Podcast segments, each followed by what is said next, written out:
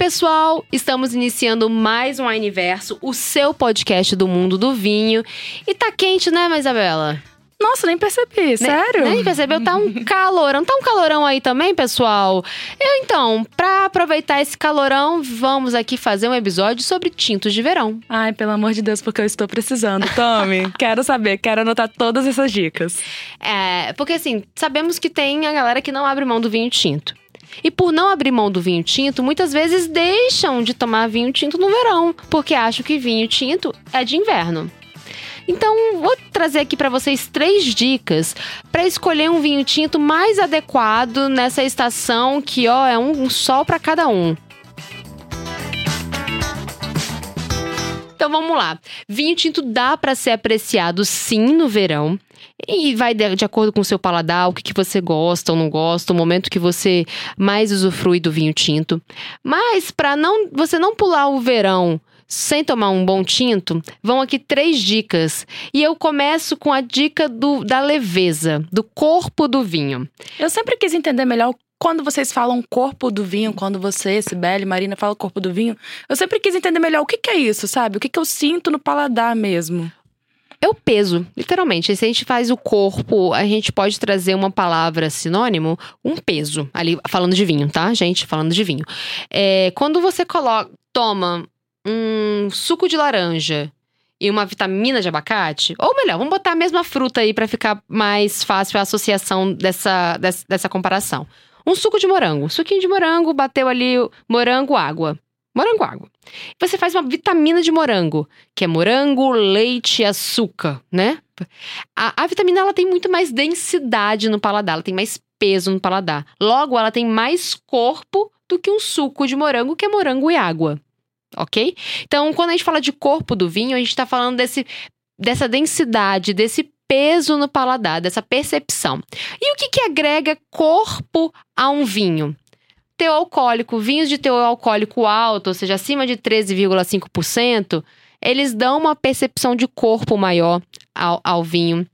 Um vinho mais. E geralmente vinhos que têm alto teor alcoólico, 14, 14, 14,5, são vinhos com alta concentração de açúcar, açúcar natural da uva. Porque quando a gente faz o processo de fermentação do vinho, que é pra, o processo de elaboração do vinho, as nossas leveduras comem o açúcar da uva. Então, se a uva tiver uma grande concentração de açúcares, o vinho vai ter um teor alcoólico maior, 14, 14,5, 13,9, por aí, por aí vai. Ou seja, um, um vinho com alto teor alcoólico. Então, é, é, geral, quando a gente fala de um vinho mais encorpado, ele vai ter um teor alcoólico maior, ele vai ter uma, é, uma uva mais concentrada no paladar, que vai gerar esse vinho com teor alcoólico maior, mas que também vai, ter, vai dar mais corpo, porque ela vai, vai ser uma, uma uva com mais substâncias, né? Não é uma uva, le, uma uva levinha, é uma uva com mais substâncias, como por exemplo os vinhos elaborados com a vinhos elaborados com a Cabernet Sauvignon, que são uvas que são mais concentradas que geram automaticamente vinhos ma mais encorpados, certo? É, e a gente também vai ter a localização.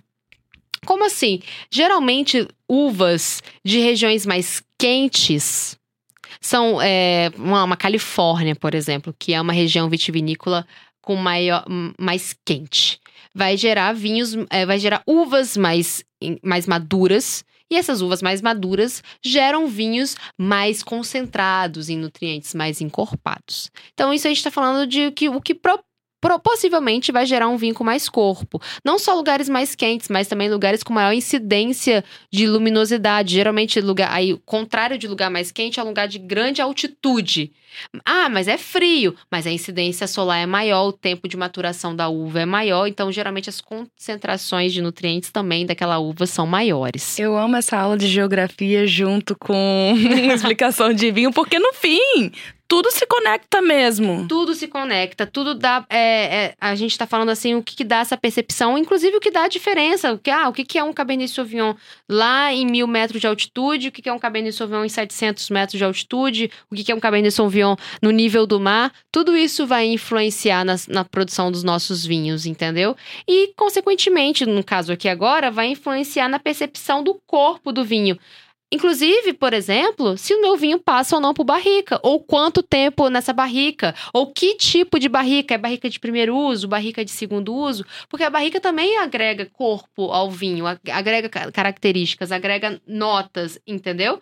Então, tudo isso faz entender um vinho ser mais o, o que traz mais corpo ao vinho.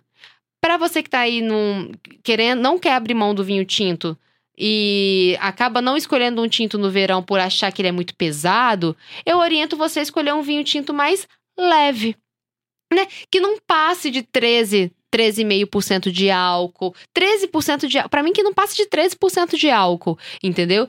Que tenha mais leveza, que preferencialmente que não tenha passagem por barrica, ou se tiver uma passagem muito pequenininha, ou barricas de segundo, terceiro, quarto, quinto uso, para não agregar esse corpo e essas notas provenientes da barrica naquele, naquele exemplar, né? Vinhos mais jovens, mais novinhos, de consumo imediato, vinhos que tenham uma acidez mais presente presente, porque essa acidez mais presente, a alma do vinho, traz frescor para esse exemplar, né? E traz essa leveza que a gente está esperando para um vinho. Porque é, esse frescor, gente, quando é um vinho mais leve, um vinho menos alcoólico e um vinho mais jovem, um vinho tinto, você vai conseguir tomar numa temperatura em torno de 15, 16 graus, que é uma temperatura mais refrescada, que vai ser mais adequado nesse calorão. Porque, ó, gente, vinho muito alcoólico dá, traz um calor, é igual você tomar uma tequila, por exemplo. Dá aquele calorão, porque a, o álcool é uma cachaça. O álcool é muito alto, por isso que dá aquela sensação de, de queimar, de, de esquentar. Não à toa é muito comum em países muito frios tomarem essas bebidas destiladas com o propósito de esquentar, né? Todo mundo tem uma história parecida com essa, numa família no interior. Minha avó tem a história que na roça, muito frio, minha família é de um interior muito frio aqui no Espírito Santo, que colocava uma dose de cachaça no café de manhã para ir trabalhar na lavoura. que era muito fria de manhã e precisava acordar. Então, para a gente não ter essa reação do álcool no nosso corpo, um álcool muito alto que vai te fazer sentir muito mais calor, a gente, eu tô, oriento você a escolher um tinto mais leve, é, ou seja, com um corpinho mais leve que, que tem um menor teu alcoólico, porque a gente não quer gerar esse calorão, e que, e, e, que seja mais jovem, mais novo, porque geralmente são vinhos mais frescos, com uma acidez mais refrescante, que se você deixa em torno de 14, 16 graus, 14, 15, temperatura massa, ele vai estar mais, vai te deixar, vai te proporcionar uma, uma experiência mais refrescante e agradável. E eu acho que é bem interessante a gente se orientar também pelos pratos que a gente escolhe no verão. Ah, claro. Geralmente a gente escolhe aquelas opções mais leves, aquelas opções que vão trazer frescor. A gente não vai naquele caldo, né? Aquele caldo quente, hum. pesado, condimentado. A gente, a gente vai numa salada. Exatamente. Aí, uma salada que possa ter um, um bife de frango, um franguinho, uma carne, mas mais leve, né? A gente escolhe peixes. Tamires, tinto pode com peixe? Depende do tinto, depende do peixe, né? Se você traz ali um atum grelhado ou faz uma, um lombo de bacalhau, assim, né? Que são peixes que têm mais proteína, são mais fibrosos e tudo mais. Vale também trazer um tinto mais leve, no, da, da, uva Pinot Noir, por exemplo, ou um vinho tinto que tem uma acidez mais vibrante, que consiga caminhar com essas, esses tipos de harmonização. Acho que o verão tem muito dessa de, de, desse apelo também da gente se alimentar de, com pratos que são mais leves, né? É. E aí, quando você fala de tinto mais leve, para ficar mais palpável mesmo pra gente, você tem alguma dica de uva que a gente consiga claro. é, achar esses tintos mais leves? Olha, no, no geral, a uva gamé, pinot noir, bonarda, inclusive a gente tem boas opções de bonarda no nosso portfólio. É, até mesmo Merlot, Cabernet Franc, Tempranillo, eles conseguem produzir vinhos tintos nessa característica, nessa possibilidade de vinhos tintos mais leves e com bom frescor. Né? Porque a Merlot a gente sabe que consegue produzir vinhos super encorp mais encorpados, principalmente em blends, por exemplo, quando a gente fala Bordeaux, né, que tem Merlot e Cabernet Sauvignon, mas a Merlot também consegue ter uma vinificação, é, um processo de produção de vinho que ela, ela fica mais frutadinha, mais leve, sem essa necessidade de passagem por barrica. Assim como a Cabernet Franc. Inclusive, a Cabernet Franc, quando numa opção mais leve, ela faz vinhos mais frescos, fantásticos, assim, que vale muito a pena conhecer. É, vou deixar três dicas aqui é, do nosso portfólio, que é o Hope to Faire Le Plan Noble Pinot Noir, que é um Vin de France, que é um vinho que traz o melhor da Pinot Noir na França, dentro do rótulo, de uma vinícola super renomada e reconhecida mundialmente. Então, é garantia de qualidade na certa. Tem também é, o Planted em 1922, um Bonarda argentino. Gente, se você não conhece a uva Bonarda, os argentinos falam que é uma uva que faz muito bem para a alma e para o coração. É, a, gente, a gente acha que a, Malbec, que é a uva argentina, pode até ser a, a uva mais plantada, a uva tinta emblemática, mas a, a Bonarda é a uva tinta queridinha dos argentinos. E ela produz um vinho tinto facílimo de beber beber, facílimo de agradar e que traz uma acidez vibrante, refrescante, maravilhosa que vale muito a pena conhecer. É, uma terceira dica é, não é um vinho muito comum na Itália mas que não é uma uva muito comum na Itália inteira. Ela às vezes aparece ali na Toscana, nos super toscanos, mas vai, vai te surpreender que ela também, pode, ela também faz vinhos maravilhosos lá na Sicília, que é um Merlot, que é o Luna Merlot IGT Terre Siciliane 2021.